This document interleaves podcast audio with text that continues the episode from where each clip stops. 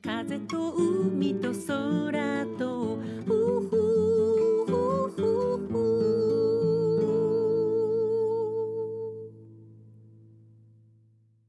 皆さん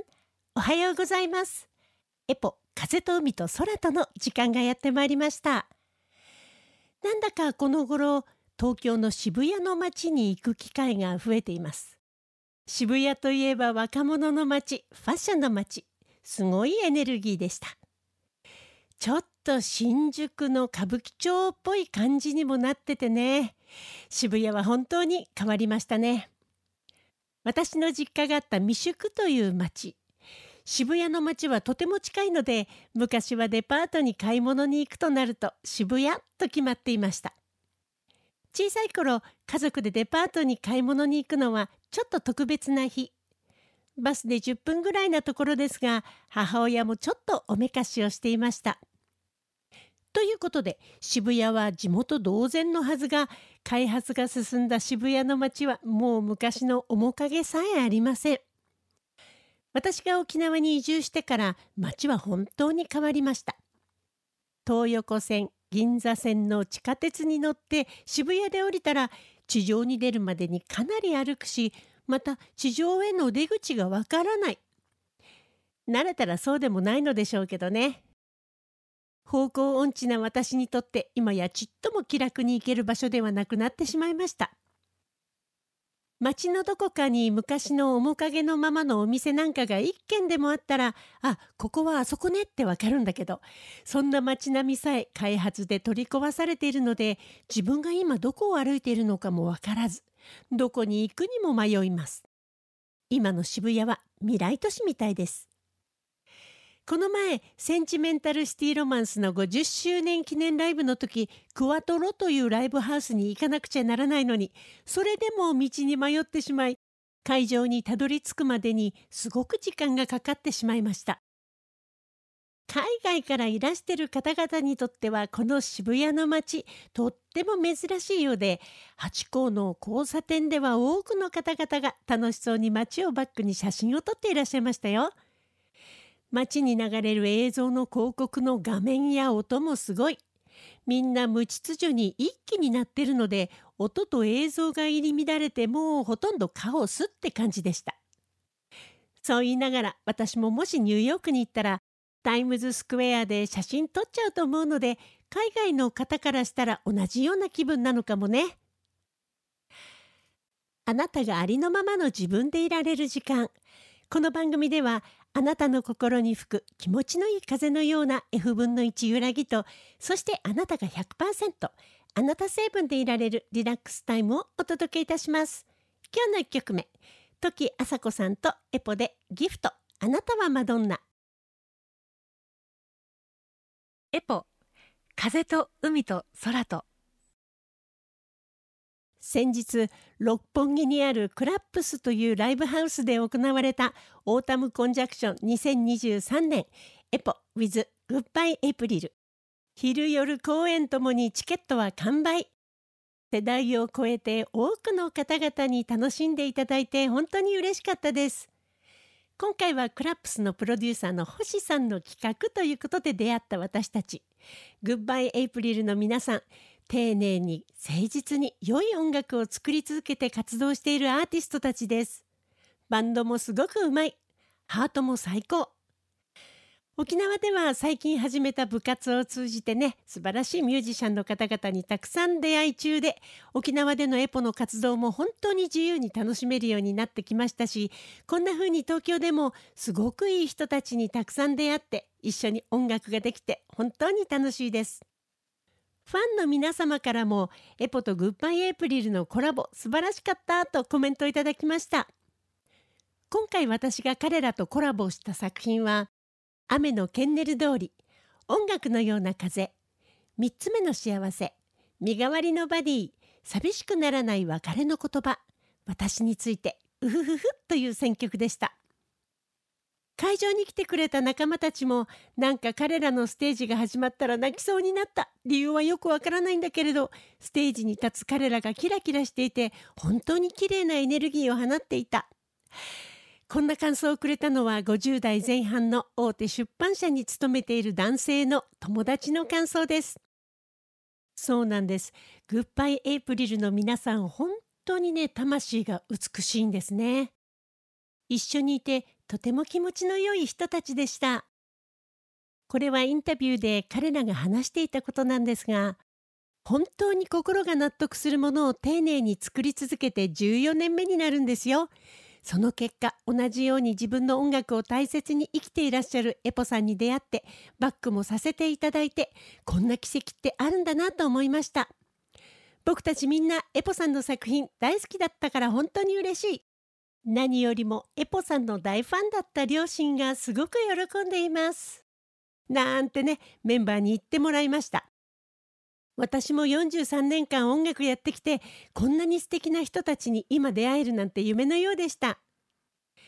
丁寧に歌を作るのは当たり前のこと。私はそう思ってきました。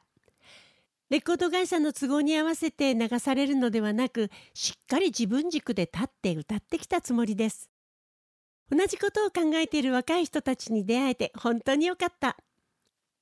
若い世代へといろんな意味で今バトンが受け渡されつつある時期なのかもしれないですね。このタイミングで彼らのような人たちがいてくれたことを本当に嬉しく思います。次の曲です。Goodbye April でさよならディスペア。エポ風と海と空と先日渋谷のタワーレコードの中にあるパイドパイパーハウスでのトークイベントに来てくれた方からメッセージをいただいています。お名前は菅野アンジェラ由美子さんという方です。エポさんおはようございます。今渋谷タワレコのイベントの帰りです。素敵な素敵なライブとお話ありがとうございました。最初から最後まで貴重なお話ばっかり。そして貴重な1980年代の音源。貴重すぎてどれも鼻血が出そうでした。10代のエポさんが夢に向かって頑張っている姿が垣間見えて胸がいっぱいになっちゃいました。エポさんの作品が発表されたことに携わったたくさんの方々にお礼を言いたい気持ちです。後輩の佐橋さんとの安定の先輩後輩漫才みたいなやり取りも大好きです。当時実家が松原高校の近くで友達の出演する文化祭に体育館のステージをリアルタイムで見ていた私にはあのステージにエポさんもサーシさんもいたと思うといろいろな思いで感動です。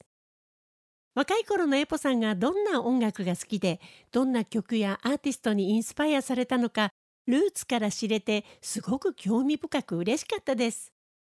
それを聞いた上で聴く新しい CD とても楽しみです。私にとってエポさんの声は浄化や癒しマントラのようです。長いアーティスト生活の中で大変なこともたくさんあったと思います。でも作品を作ってくださって歌い続けてくださってありがとうございます。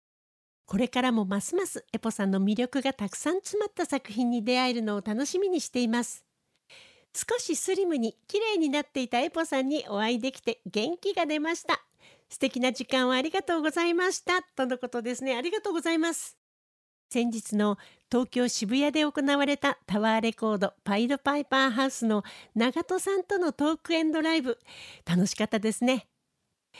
メッセージをいただいたアンジェラさんは神奈川県の葉山で子ども食堂を主催している方で時々我が家にもご自身が作ったお料理やお味噌の差し入れなんかをしてくださる本当に心細やかな素敵な女性です。この日はインド帰りということで美味しいハーブティーをお土産にいただきましたね。ごちそうさまでした。彼女の心のこもったお料理を食べる葉山の子供たちは本当に幸せだと思います。この日は私がデビューの前からお世話になっている元日本放送のプロデューサーの藤井正弘さんもいらしてくださってデビュー前の私がどんな経緯でデビューすることになったのかとかパイドパイパーハウスでは私がどんなアルバムを好んで買っていたのかとかそんなお話もさせていただきましたね。日本放送に残っていた私のデビュー前の音源は第一スタジオというところで録音したデモテープで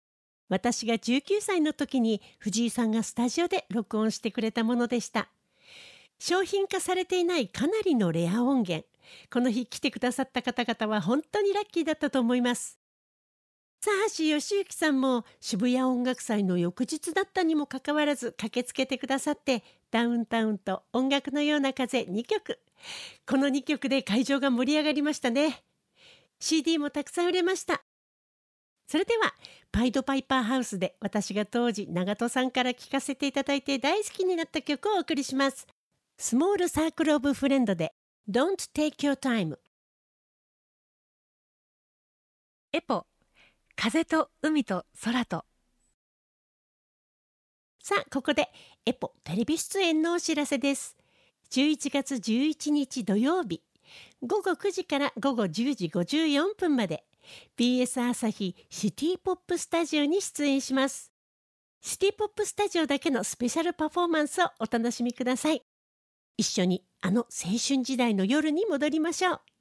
ということでさあそろそろお時間がやってまいりました。この番組では皆さんからの質問リクエストメッセージ時に番組でリスナーの方々とシェアしたいという方のお悩み相談などなど FM 沖縄のホームページまでどしどしお送りくださいね。今日最後の曲です。石川ひとみさんで待ち伏せ。この作品を聴きながら皆さんとはお別れとなります。お相手はエポでした。また来週。風と海と空と